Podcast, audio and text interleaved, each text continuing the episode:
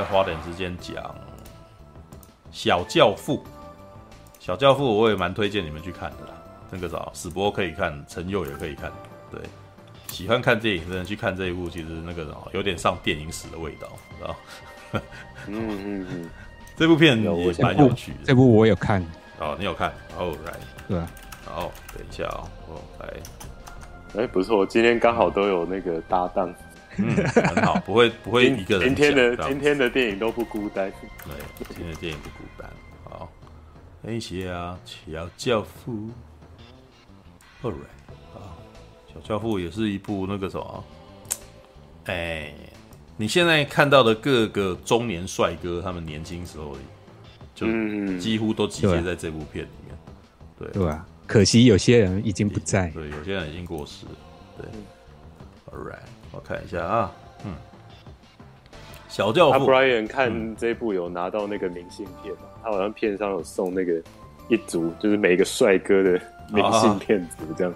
有，我拿到是阿汤哥的。嗯，哎呦，哦，啊，哦，所以他不是一组的，哦他是随机送一张一张的，随机送一张。我刚好拿到阿汤哥的。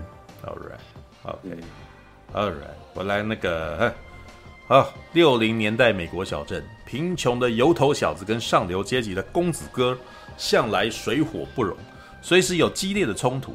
有一个有一天，单亲贫穷的小子意外邂逅富家女樱桃，Cherry 啊，富二代心生不满，借此报复。小子的好友强尼为了救友，失手杀人。两人逃亡时，透过乱世佳人寻找心灵寄托，但此时蓝领阶级跟白领阶级的恶斗一触即发。All right，好，来吧，那个啥，这这个真的是讲的很简单呢。哦，好，来，Brian，你先拿。对，你他那个也讲的太简单了，讲的很简单，没有你你这只要你不用也不用讲长了，对，反正你讲的短，我会会讲的很长。OK，好，哎。呃，那个我另外额外讲一个，因为你前面不是有讲到美国女孩吗？嗯嗯嗯，你信不信这部片竟然可以跟美国女孩有所连接？对啊，是啊，对，有有那个味道，对啊，没有啊，他那个，嗯，我讲的是他，你说片子里面有吗？有连吗？啊，不是说，就是里面有出现一个机。那个连锁餐厅叫 Dairy Queen，靠北。然后它是，对，它是很有名的那个美国那边的，嗯，是卖双麒麟跟树枝的。然后那个美国女孩，你里面那个梁芳怡就说，她怀念 Daily Queen 的双淇淋，靠北。好 啊，啊，是算是小小连结啊，小连结，All right，对吧？好啦，那这部片，嗯，哦，从片头一开始哦。就浓浓的那种怀旧感，你知道吗？因为他一开始直接打演员名单出来，嗯、然后哦，他是在片头跑，对，只呃不是，他是哎、欸，他是很旧式的，就是呃、欸、演员的名字在左边，然后他饰演的角色直接打右边，然后中间还一道虚线。哦，就是会点点，点，非常老派的，对对对对，非常老派的，嗯、然后一个一个这样慢慢秀出来。嗯，这个几乎现在的好莱坞已经不会用这种上字幕方式。刚、欸、好今天那个天才猫奴画家片尾是用这样。不过不过你说这部是在片头，片头片头就这样，对对对对，对，他就这样，这样这样才是标准的 老式手法的。对，非常老派。嗯，然后然后介绍完之后。他第一个镜头特写到那个男主角，呃，他主角，呃，英文名字叫 Pony，呃，他昵称叫 Pony Kid，嗯，就是怎么翻？呃，他翻直接翻叫小子。我刚好这里有一张 DM 啊，对对，说哪一个？就是金头发那个，就是第一个啊，最大的那一个。金头发，对。对对，那个你刚才指到那个，他，嗯，因为演员是那个汤马斯霍，哎，霍伟。他英文汤马斯哈威尔，对对，汤马斯哈威尔。然后一一开始特写镜头就拍他，然后他好像在想什么事情，然后他在写东西，他就是写类似回忆录的东西。嗯，那他就，但是他的那个回忆好像就是没有，哎，就是没有很久以前。然后他就突然回忆到他在电影院看了一部电影，嗯，然后走出门来，然后那部电影啊。也非常有意思，是以前保罗纽曼演的一部电影，嗯，叫做《江湖浪子》，嗯，然后保罗纽曼在里面是演一个撞球高手，而且很有趣是，后来这部电影有出续集，续集还是 刚汤姆，对啊，对，然后跟汤姆。克鲁斯也有演啊，对。对，叫《金钱本色》，然后《金钱本色》那部片就让那个保罗纽曼拿奥斯卡影帝，也是生涯唯一次唯一一次拿奥斯卡影帝，就是这部片。嗯，所以他一开始就很浓浓的有那种你看到那种电影史的感觉。嗯，他我讲那个法兰西斯科波纳他在拍这部也是有要致敬以前的一些经典的东西，嗯，的意味在。对啊，是的。然后，对啊。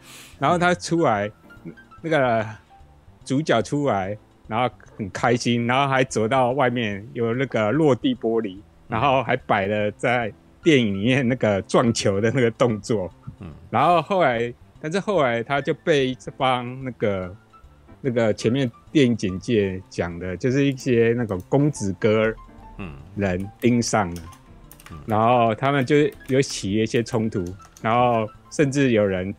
不不止打他，还拿那个刀啊，已经架在他脖子上。嗯，然后这时候他的那群伙伴，就是里面的一些主角群，就突然出现。嗯，跟其他人打一打，就把他们击退了。嗯嗯嗯，对。然后就，然后他们聊一聊，就是各自要散伙啊。然后这边有一个非常精彩的画面，就是汤姆克鲁斯那个。跟他打架，然后流鼻子还被打歪了，流鼻血。然后他离开的时候，还在跑在一个那个废弃的车子上来一个后空翻，可是因为没翻好，就脑袋有点撞到，撞到，然后就就很有点糗，本来要耍帅有点糗，然后但是还是赶快爬起来，赶快走掉。因为我还觉得刚才。汤姆·赫尔斯也有这么窝囊的时候，可是这部片是配角啊，对啊，对啊，对啊，对啊，嗯嗯嗯嗯，好，然后就是，嗯，然后，呃，那个你讲的那汤姆马斯主要是主角嘛，然后他跟另外一个角色，呃，先稍微讲一下，他另外一个，呃，就是那个劳伯若，嗯，是他的哥哥，他有两个哥哥，然后。劳伯若是他的二哥，然后跟他年纪比较近，嗯，比较接近，然后就是两个关系会比较好。然后另外一个大哥就是派屈克史威兹，就是就是就是已经过世的那位，是他大哥。然后就年纪比较大，然后对他管教比较严厉，嗯，对。然后他在这边就稍微数落一下啊，你只是在那看电影啊，然后就不找正经事做，然后他就有点不爽。然后就是中间他的二哥也在中间帮他缓解。然后这群人就稍微鸟兽散，而去各自做自己的事嘛。嗯，然后前面那段等于是稍微交代一下人物的关系。嗯，对。然后中间还有出，就是他的一群伙伴，就是还有那个麦特迪伦。嗯嗯嗯。而麦特迪伦就是，呃，也是这部片就除了那两个，就是这两个比较小的兄弟外，另外一个就是戏份比较多。然后。他跟他们两个的话，就是关系就相对比较密切，然后也比较常跟他们混在一起。嗯，那其他的像汤姆克鲁斯跟另外一个那个演员叫什么？嗯、就是查理辛的哥哥，他名字有点难念。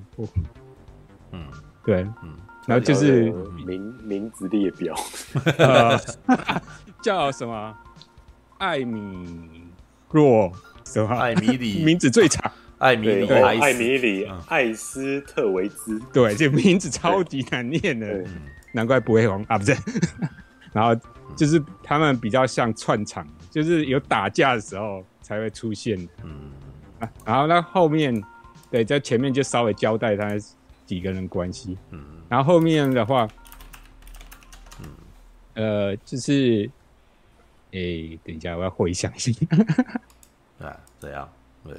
哦，后后面的话，他们就是呃，要隔天的话，有要去看电影。嗯，然后他那时代的晚上电影的话，他那边乡下小镇是那种露天的，嗯，汽车电影院。对对对，对，就就六零年代很流行这个，就是所以它这个也是一个重要的那种时代的氛围的梗。嗯，然后他这个是他呃主角跟他的呃就是那个啊另外一个好朋友就是呃雷夫马奇欧。嗯嗯嗯，对，是比较要好，然后他们。两个就一起去看电影，然后，然后主要是那个迈特迪伦的那个角色带着他们，然后他们就是在中间遇到了这个女主角，我们的那个超人的妈妈戴安莲恩。戴安莲恩，对对，超人的妈妈，因为她不是有在那个演过。亨利卡维尔版的超人的妈妈玛 莎，玛莎对对，这是玛莎，我都忘记她是一个最 关键的角色。哎，大家提提醒一下，她年轻的时候真的蛮漂亮，对对。然后这一部也是她也是算颜，就是女性的颜值担当。嗯，然后就是她有遇到，然后坐在一起。那中间有个插曲，就是戴安·莲恩其实她有另外一个女朋友。呃，不，男朋友啊，然后男朋友就是刚好跟那个女男主角是敌对的那那一帮，然后就是前面有出来揍他们的那那群人的，呃，就是在另外一群，对，好，然后可是戴安莲，因为她那时候她的男朋友好像有喝醉酒，嗯，然后她有点不爽，然后他就自己跟另外一个女的去跑去看电影。然后就跟那个刚好无巧不巧跟女男主角跟那个就是那个另外两个伙伴，一个是那个麦特迪伦，啊一个是那个雷夫马奇欧，那两个两个刚好就坐在同一个位区上面，然后那个麦特迪伦就好像对那个。戴安莲恩有意思，然后故意一直闹他，嗯、然后戴安莲恩其实有点不太爽，然后最后还拿那个 可乐往他身上倒，嗯、然后然后要直接倒进车子里，是不是？没有，要直接泼他，直接往他身上倒，他坐在位置上，他直接哦，对他们啊，他们是汽车。汽车电影院，但是他们是比较穷小子啊，所以他们没有汽车，他只是住在路边的那个呃有位置的地方。嗯，对对对，他们是离开汽车位置。啊，麦特迪人因为惹到戴安莲恩，所以他可乐直接往他身上倒，然后麦特迪人就稍微离开一下，然后变成那个男主角就跟那个戴安莲恩就是有点不好意思跟他道歉，然后戴安莲恩对那个。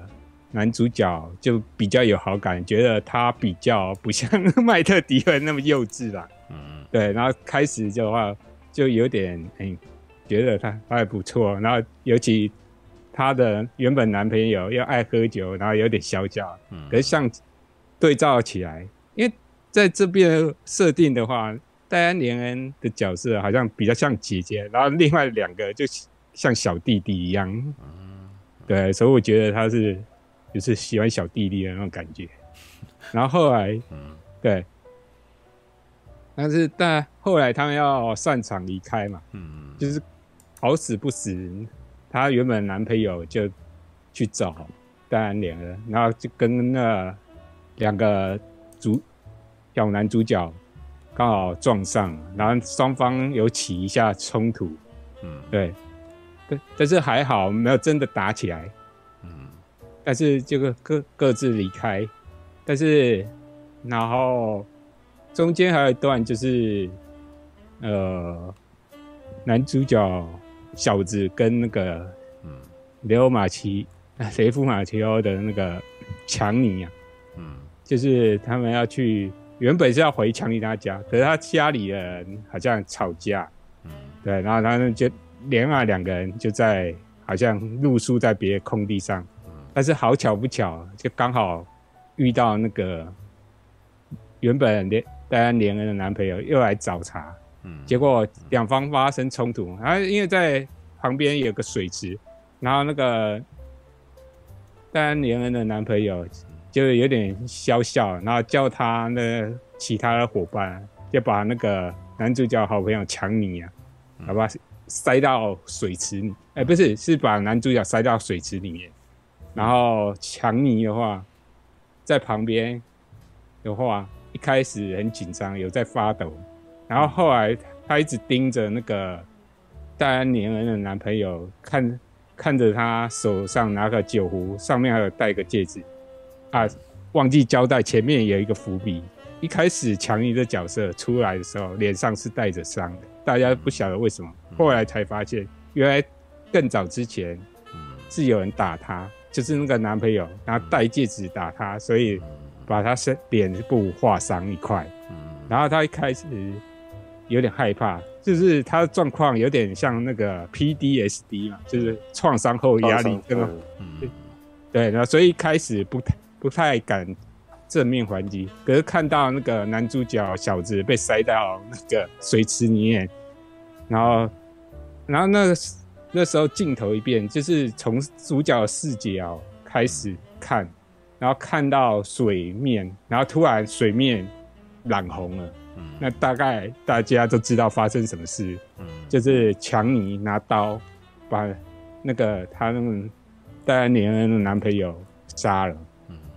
然后他们醒来之后，就发发现尸体躺在那边，其他人都做鸟兽散了。嗯，所以他们就很慌张，然后赶快去跑找那个麦特迪伦那个角色，嗯，跟他求助。然后麦特迪伦是有给他一把枪，然后给他一些钱，然后叫他们赶快去搭上晚上的货车，然后去一个。就是偏僻的地方，那是一个算废弃的教堂，先去那边避难嘛。嗯，对，然后两个人就去先那边避难，然后中间的话，他还那那个强尼的话，就是有离开一下去买一些东西，然后他买的东西有什么染发剂，就是要让那个男主角染发嘛。就可以对乔装躲过警察追逼啊，然后很好玩的。他除了买食物、买那个染发剂之外，他还买一本书。那本书叫什么？《Gone with the Wind》，就乱世佳人家人家人的小说。因为他对，然后我所以很显然呢，他的导演法兰西斯科波拉应该也是乱世佳人的影迷。嗯，对啊。然后他就有那个男主角就读那个小说的内容，嗯然后给他好朋友强尼这样听，嗯对。然后后面的发展的话，然后他们就两个人逃逃，然后可是后来就是那个麦特迪伦有到那边找到他们两个，就是要把他们载回去嘛。对，然后可是中间就发生一个很重要的转折，他经过一个地方，一个教堂，也是应该是教堂对，然后里面就发现发现里面有发生火灾，然后外面一堆人在慌张，结果发现说好像里面还有小孩子没有，嗯就是躲在里面还没有跑出来，嗯然后那两个就是主角小子跟强尼，就是当时好像就是。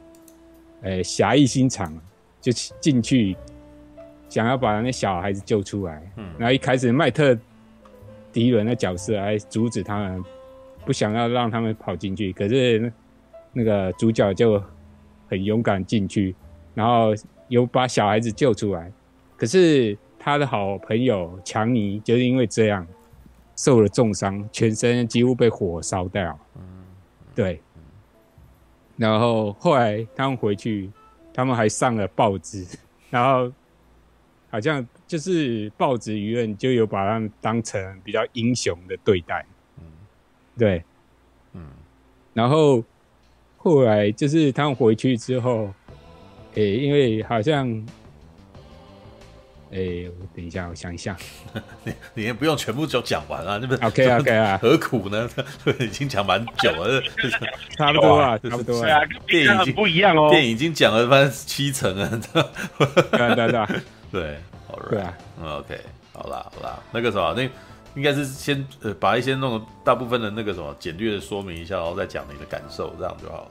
OK OK OK，然后反正最后就是强尼有最后还死了嘛，嗯，然后因为带那然后然后那个麦特迪尔那个角色，因为强尼死了，他有点受不了，然后他也是拿枪出去，但是他枪实际没有子弹，然后最后遇到警察，然后他就被警察活活打死，对，然后主主要结结局就差不多到。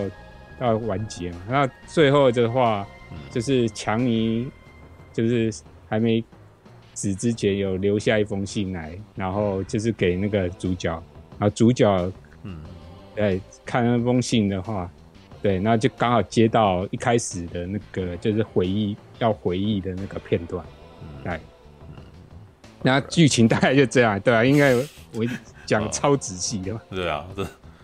你是是刚看完吗？怎么会记得这么深呢？对啊，我我今天才看过，因为因为没有，因为我我以前也有看过旧版啊，所以你是说修复之前的版本？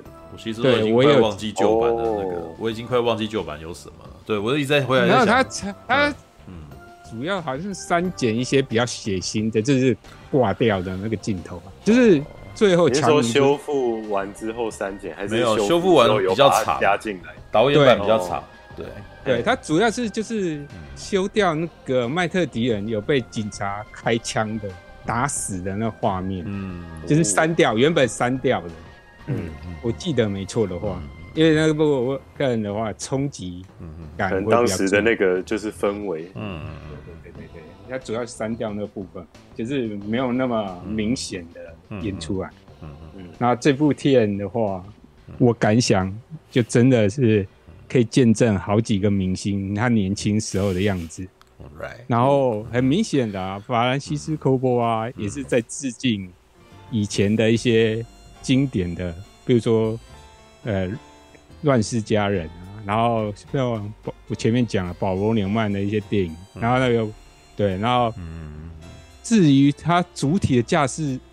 这个故事的主体结构，嗯，其实很像，呃，以前有一部歌舞片叫《西城故事》，但是《西城故事》是歌舞片，而且《西城故事》其实比较注重男女主角的爱情，可是这一部的话是比较注重去男性他们之间的权情谊这边，嗯，对对对，它主要是这样，那剩下的交给半瓶醋啊，好靠北。那你们觉得他的那个中文 片名叫《小教父》是有在蹭那个教父？那当然是为了蹭教父啊，因为他的本他的英文片，他唯一的一样只有导演同一个人而已啊。对，对他他的片名叫《Outsider》，是是讲说这个什么外，应该其实是在讲这一群男孩子们呢。对，局外人，局外局外人或边缘人，边缘人，Outsider。其实那个什么这部片。主要其实在讲这一群小这群男孩子的故事。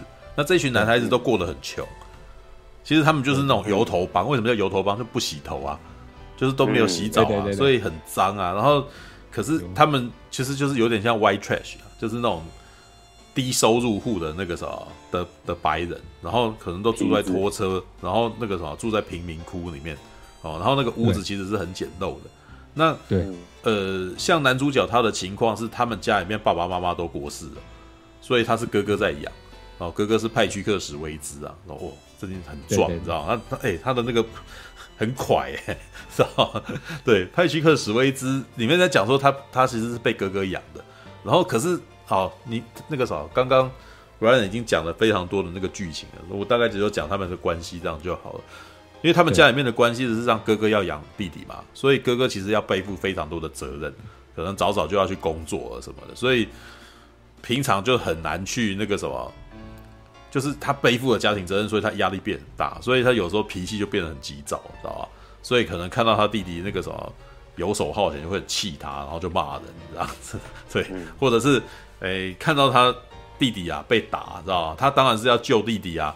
但是事实上，他们这一群油头小子，就是油头帮的人啊，怎么样都是不会赢他们的啦。所以就是也没有办法，就是在这个地、这个那个地方，你你也没有办法说什么啊，他们来打打我们这边的人，我们要报警什么？可可能都他们都很弱势，所以他们唯一的做法就是聚众反击，就帮派械斗这样子一番，这样子，然后把人家赶跑这样子。对，然后接下来派去克史威兹可能就气急败坏了，还骂说你去看什么电影嘛，对不对？那个什么就是一个人在外面走就很危险啊，他们就会来攻击你啊，那你为什么要那个什么？为什么呃为就是要做这种无聊事情这样？然后弟弟当然就会很很难过啊，就是我明明就是被欺负的人，然后结果你竟然骂我啊，然后然后就是会很生气这样子，然后他的哥哥。第二个哥哥哈，就是跟他会比较好嘛，就是会安慰他，然后就在当和事佬。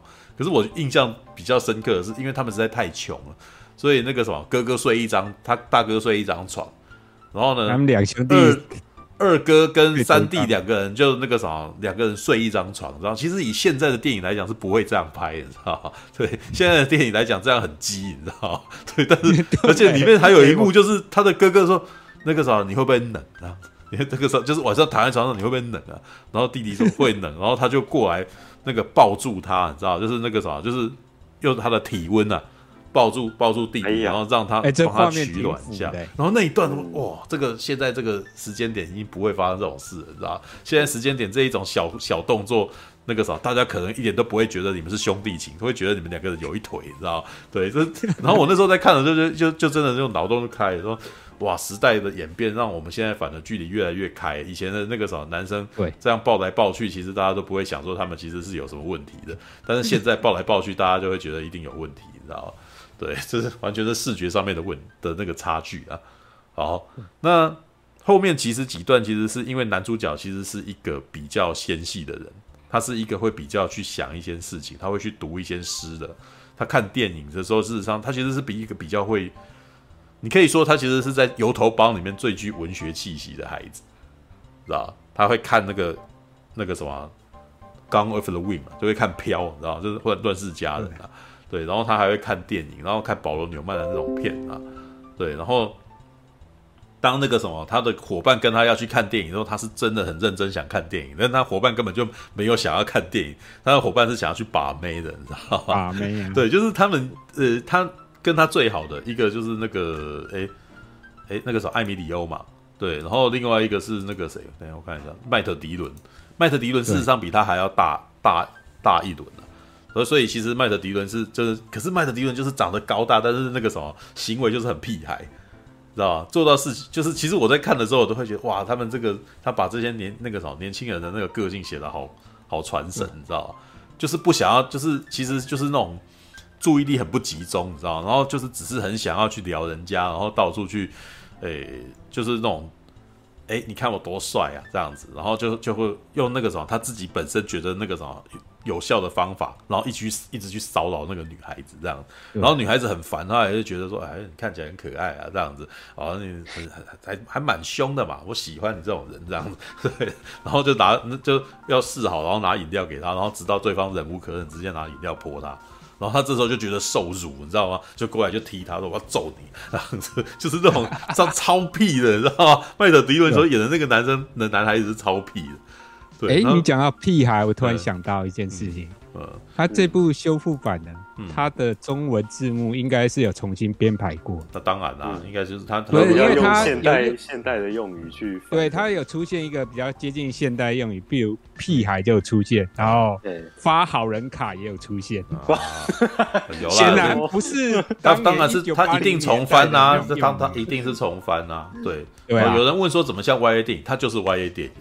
因为他就是就是他就是从这个青少年的角度去看这个世界的，但是这个青少年的世界观其实是还蛮惨绿的，但是也有它的浪漫的地方，就是可是呢，里面我觉得比较，其实里面我觉得我看的比较呃动容的地方啊，动容，我比较被感被打动的地方是这个男，这其实他在讲的是这一群男孩子，尤其是这个男主角，他其实很想要改变现状，他其实超级不满现状，他压力很大。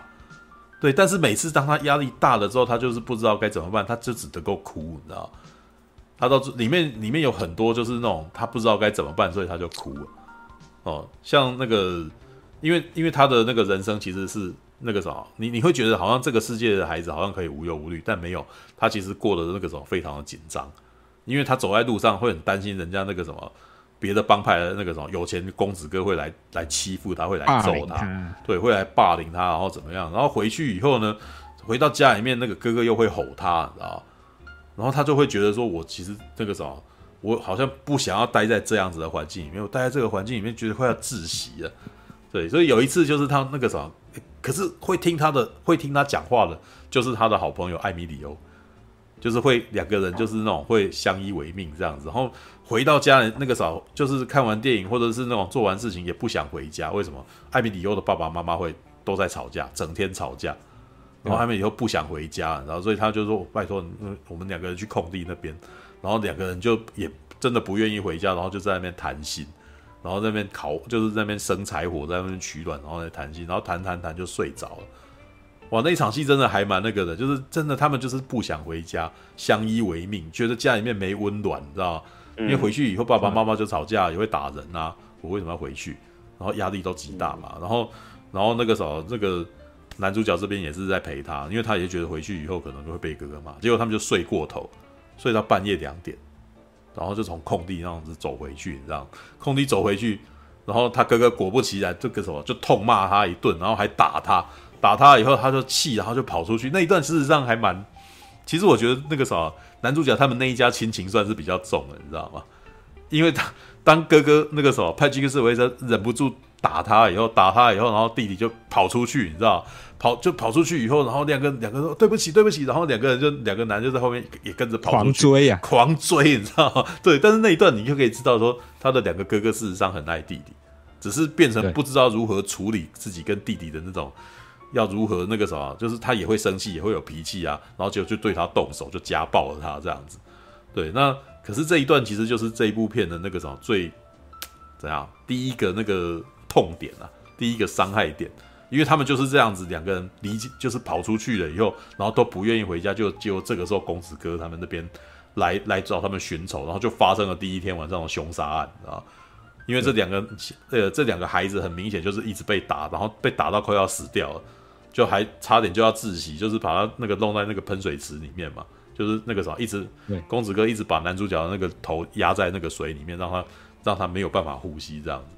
然后艾米丽后这时候掏出小刀来，然后那个什么攻击了公子哥，然后就两个人就不小心杀了人，就就真的不知道该怎么办，两个人就逃亡去了，知道？就找麦找麦特迪伦去帮他们那个帮他们去想办法，知道吧？然后你知道在他们心目中麦特迪伦是最有办法的人，对。但是老实说，我每次看到麦特迪伦所处的方式，我也觉得，毕竟麦特迪伦也是还是个孩子啊，你其实没有办法，你没有办法那个什么。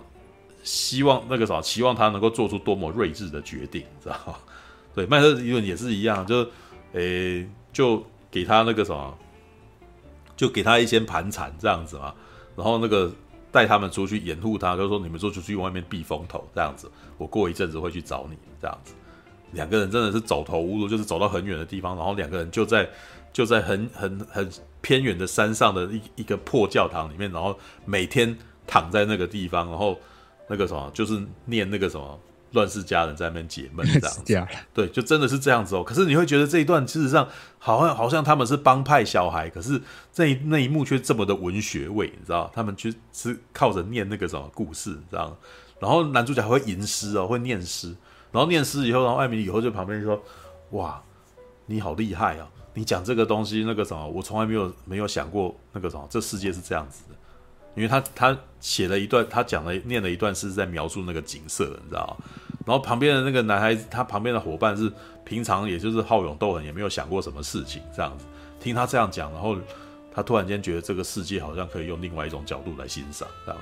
然后这时候音乐就是又很浪漫，你知道吗？然后而且他拍的方式啊，就是这个时候那个导演其实刻意的用那个什么乱世佳人的拍法，你知道吗？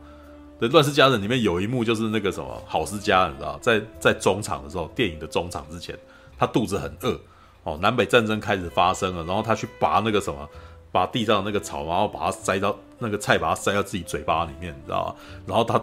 那个站起来对天发誓说：“我发誓，我这辈子再也不会饿肚子。”然后这音乐就冒出来，噔噔噔噔，然后那个一个剪影，你知道吗？然后那时候哇，好好美哦，你知道吗？小教父这一幕也是在他刻意的在那种魔魔幻时刻，你知道吗？都都有用剪影，就是用那个黄昏的那个光的时候光影，然后让两个孩子站在那边，然后那个什么，就是你会觉得那一刻真的很魔幻，你知道吗？然后那个他用他的那个构图方式也非常老式，就是其实那个时候小教父也不是新片了嘛，他大概是一九、嗯，我记得应该是一九七零七零年代末的片吧，还是一九八零年代？一九八三，一九八三的片子。对，那那一年一九八三那一年，事实上帝国发反大反击已经已经上映了，已经 已经上映三年。然后是绝地大反攻绝地大反攻已经是一九八一年的片，其实那个那部片。呃，小教父显得像是一部一九二零年的电影似的，你知道吗？有点很刻意的要把它弄得很旧的感觉，很很很古老。他故意把它拍得很古老啊。对啊，那然后接下来的部分就是这个男主男主角的转折，因为他们两个人杀了人，然后不晓得该怎么办。我那时候也一直在看，说他们两个到底要怎么解套，你知道吗？因为从我的眼光看，他就是真的是杀了人，这个在法法院上面其实是没有办法。就是法律上他们是脱不了关系，然后你会觉得这是一场悲剧，因为他们两个人大概才十来岁而已，就是真的十岁多，看起来就还是很像孩孩子，你知道？我以我们现在的观点来看，他大概就国中国一国二的那个状态。对，派屈克史威兹是应该是已经高二高三的那种那种状态了，看起来像是半个大人了。但是这这两个就真的很小，然后就已经杀人，你知道？然后怎么办？对，我我也在想他们怎么办，你知道？然后后来麦特迪伦来看他们，麦特迪伦果然是个就是个屁孩，你知道，就是也没有想说要干嘛，就是，诶，他也想不出来要干嘛了，哦，只是想说这两个孩子那个什么，这两个伙伴啊，那个我要我要我要带他让他们心情好一点，然后带你去兜风这样，就真的只是这样子，然后兜风兜一兜，然后就看到那个什么，回来的时候他们看到那个教堂烧起来，里面就有那个孩子在那边惊恐嘛，所以男男主角这个时候。其实是决定说我要去救他们，那救完了以后，就是这件事情，当然那个啥，他的艾米里欧就受重伤，然后麦德迪伦呢，其实一直在跟他讲说，你们不应该那个去的什么之类的。那可是回来以后，这件事情反而让他们这三个人社会地位上升，在他们的那个环境里面，社会地位就上升了，你知道，很有趣，甚至连公子哥，你知道，连公子哥的那个什么都特地过来跟他讲话，你知道，特地来跟他讲，开始变得有点尊敬他。有尊敬他，但是呃，那我觉得那两派人吧变得很微妙的状态，因为艾米里又杀了人之后，公子哥那边也怕了，你知道吗？他们其实也从来都没有想过这件事情闹出人命来，对，所以后面我觉得那个什么的那个有一场那个什么油头帮跟公子哥们要械斗，你知道吧？老实说，那一场械斗基本上是反而因为。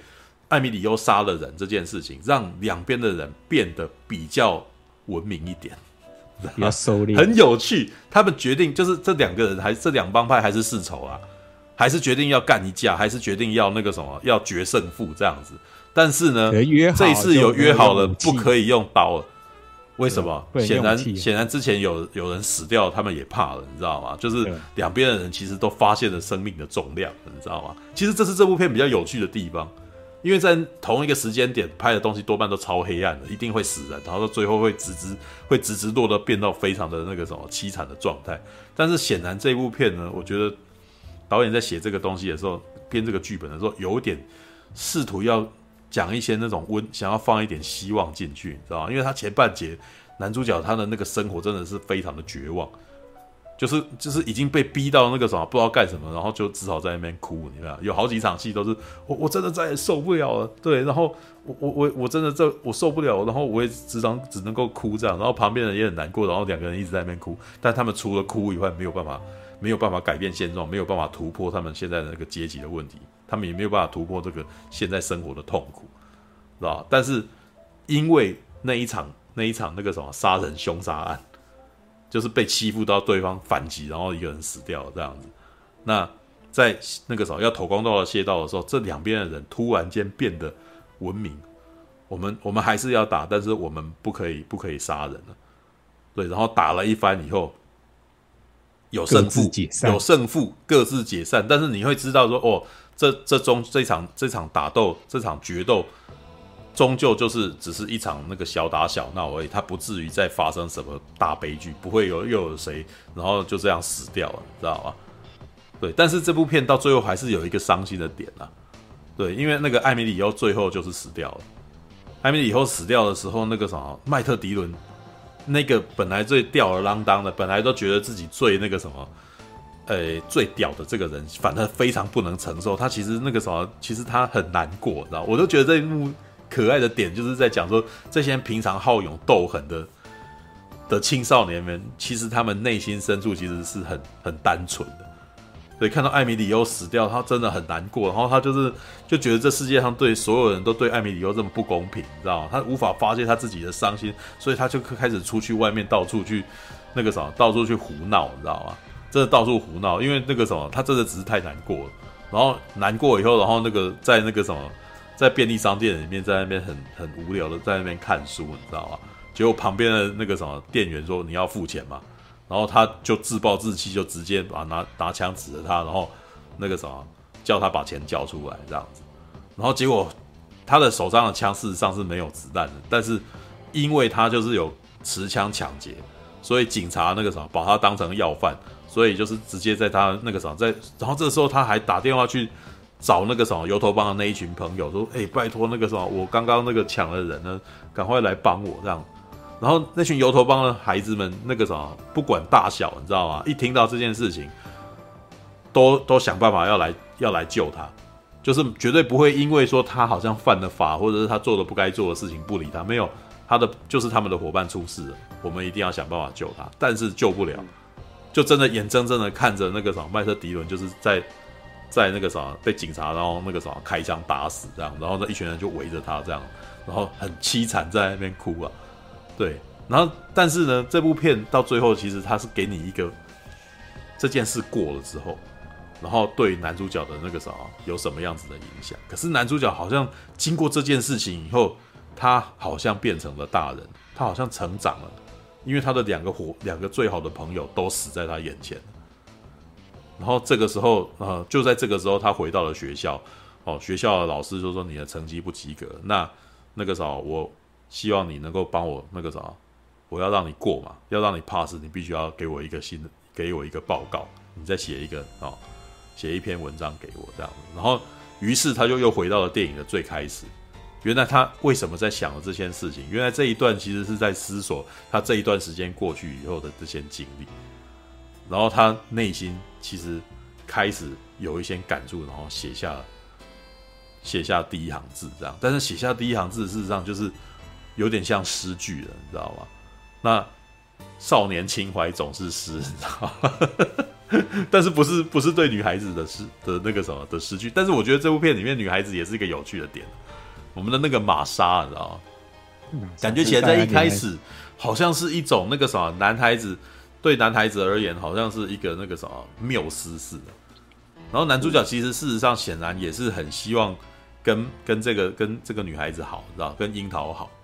对，但是很明显，他知道樱桃，他毕竟就跟他世界不是同一个世界的人，因为里面樱桃还讲了一句话让我印象深刻，知道吧？他说：“诶，诶，他说你人还不错啊。”他对男主角讲：“啊，你人还不错，但是，呃，如果你在学校里面看到我的话，那个请不要跟我讲话，知道吧？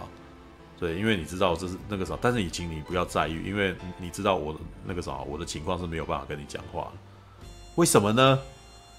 因为他是油头帮的，他是一个那个什么，他就是感觉起来就是别的学校的同才可能会觉得我跟你讲话，好像那个什么不可以啊，那个什么社会地位拉低，你知道吗？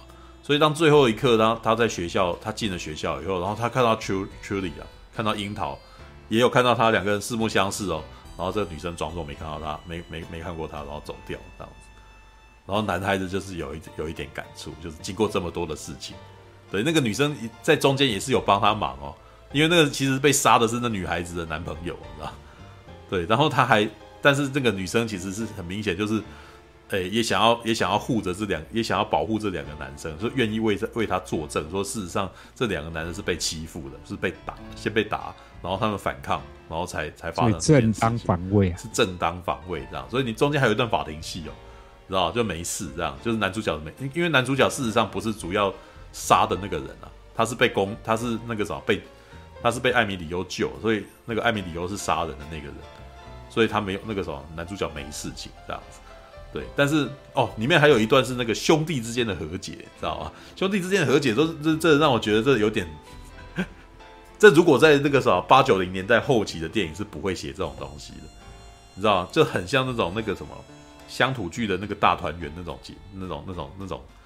那种和解，知道吗？就是三个人对，三个人就是那种兄弟在吵，就是哥哥大哥那个啥老大又又吵架又生气了，然后弟弟又顶嘴了，然后这一次变成二哥，你知道吗？受不了，然后冲出去，你知道吗？就是他们每次只要那个什么家里面那个什么有压力，然后大家都是决定不要在家里面就冲出去这样子。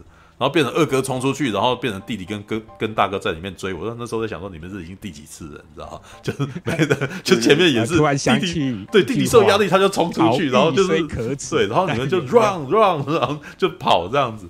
然后二哥他后来就是被被追到，然后两个那个兄弟俩压制住他这样，然后二哥就开始说他的心声，你知道吗？我真的受不了你们这样子啊！嗯，我那个时候啊，你我知道那个时候大哥你现在压力很大，吼，但是呢。弟弟，你那个时候你觉得你不受重视，但是你们两个一吵架的时候，我就必须要选边站。你知道我很痛苦吗？知道吗？我那时候觉得哇，那个大家都吐露心声，大家掏心挖肺了，你知道吗？然后可是最后的结尾说。答应我，你们两个人以后不要再吵架好吗？然后，然后大哥说：“对不起，我以后一定会好好的。”然后三个人抱在一块，我靠！我那时候觉得，我真是有个狗血，你知道吗？但是他好像刻意要把这一幕把它写进去似的，你知道？他好像是故意的。对，他好像是想要真的是要给这个男孩子一个希望，让他知道这个啥，这这个世界这么悲惨，但是你们家里面的人其实是互相相爱的。你们两个人几个人虽然可能会吵架，他可能会对你动手，但是他在骨子里面他是爱你的，你知道吗？对，就是比起来，你可能跟艾米里欧比起来，你你的家里面虽然没有爸爸妈妈，但是你们三兄弟这个什么感情很好。对，而且大哥真的到最后其实真的是你可以感觉起来，大哥真的很担心弟弟。像弟弟打算要去参加参加那个什么，跟那个公子哥们的械斗，你知道他加入油头帮啊，对，然后大哥就真的很紧张，你知道，就是说。这样好吗？你可以不用去的，这样子，你还是在家里面休息。我一开始很不愿意他去，很不愿意他去。哇，你可以知道大哥真的很很担心弟弟，很不希望弟弟受伤，你知道？哇，这个大哥有对弟弟是有爱的，不是真的很，不是真的对他那个什么心情不好就揍他什么的，不是这样子。他在他关心他。然后二哥啊跟其他的朋友在那边讲说，哎，这是他的第一次，我跟你讲，这也不会有事，他们打不赢我们啊，这样子。然后大哥还很紧张，说你到时候一定要跟在我旁边。知道吧？然后开始械斗的时候，也的确，你知道看到那个啥，因为男主角真的很娇小，所以打一打都被压在地上。然后那个派屈克史威兹一看到，就是过来把他救走，然后就开始痛揍对方这样子。派屈克史威兹在里面大概是最最精壮的，你知道吗？对，就是那个什么，就是你你可以看到他那个什么，他的二头肌很大，你知道吗？那个汤姆克鲁斯相比起来还比他比他小一截，知道吗？而且汤姆克鲁斯其实在这部片里面其实是比较边缘的。对，然后就是那个啥，他但是他有几幕很抢戏啊。他最抢戏的一幕就是后空翻那一幕，跟吃巧克力那一幕，就是让你觉得这个男孩好好俊美，你知道吗？然后但是好屁哦，知道吗？就是就他他翻筋斗就是没有意义的翻筋斗。他说：“你看我多帅啊，这样子。”然后就翻一下这样子，然后然后丢脸的赶快跑掉这样子，就是很有趣。他演的那个角，他们这几个人其实在演的都是演青少年，你知道吗？对啊，但是其实。如果你要去怀念这些人，因为其实现在我们会记得这些演员的人，应该也都四十岁左右了啦。对，这是 大概除了汤姆克鲁斯，你可能还记得之外，其他像派屈克史威兹已经过世了，而且他已经大概过世要十年了吧？对，然后他不止哦。对，他最有名的一部片是应该是《第六感生死恋》了。对对，对，他后面的片就比较没有那么红。对，但他之前都是在演一些那种，也是舞蹈，他也是跳那个什么，他也是跳舞的啊，他也是拍跳舞电影，他要拍那个热舞时期。对啊，对，所以那个什么，就是，但是他们在那个时候的确是青春偶像。对，麦特迪伦也也有一阵子一直在演那个青春偶像。对，但是你知道麦特迪伦的那个八字眉，你知道吗？看起来就很忧郁小生的样子。对，嗯，所以他真的还有有有有好一好好多年都在演忧郁小生啊。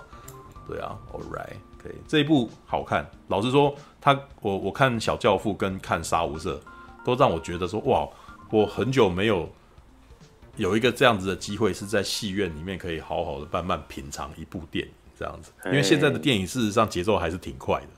知道对，去看娱乐电影啊，但是这是一部八零年代的，就是大众在看的东西哦。不管是杀无杀无赦是一九九零年代大众在看的东西，然后小教父则是那个什么一九八零年代大众在看的东西。当然，这两个导演那个都比较，诶、欸，你要说它是娱乐片吗？它是娱乐片，但是它是在娱乐片里面比较文学味一点的东西，嗯、对，都比较对，比较比较剧情，对。但是老实说，那个什么进去里面，按照这个步调看这部电影，你会觉得哦，那个什么时间慢了下来，然后时间慢了下来的时候，你在观察、你在感受这些东西的时候，你会觉得哇。这片真的蛮好看，然后这两个小时你会觉得蛮舒服的。但是你要放空，老实说，真的要放空。你你如果真的平常很忙的话，那个什么几几分钟就要看一次手机的话，那你可能会很焦虑。但是看电影真的就是节奏真的还一点蛮慢的。但是哎，可是小教父的节奏比青春试炼好得多喽。你知道吗？对，看《青春试炼》是真的是看到六十分钟的时候，你会开始思考说：“哇，你得你还要多久啊？”你知道吗？我已经知道你什么意思，但你要你要多久？你知道吗？对，看《小教父》不会这样子，因为《小教父》其实是到后面都还蛮有事情的，就是那电影里面的事件多，所以你会你会一直很想要知道会发生什么事情。对，虽然他的步调是慢的，可是因为他的表演是比较有层次，所以你就会比较去你想要去观察这件事情。对，小教父比较特别，就是这个导演其实找了非常多的年轻演员来演，那他也其实让这些年轻演员其实去激发他们的表演，对，所以这也是为什么小教父的演员们后来呃有很多都变成大明星的原因，因为他其实有一点像是那个什么，不能说是演员训练班，而是这个导演他在他在找他想要拍这部片的时候，他总是会想要找最好的演员，你知道，然后而且他在拍的时候也会。也会很操他们，所以这部片的那个什么整体素质表演是高的，对、，All right、OK，好的，这是小教父。小教父，战士，战士，一群善良的战士，战士。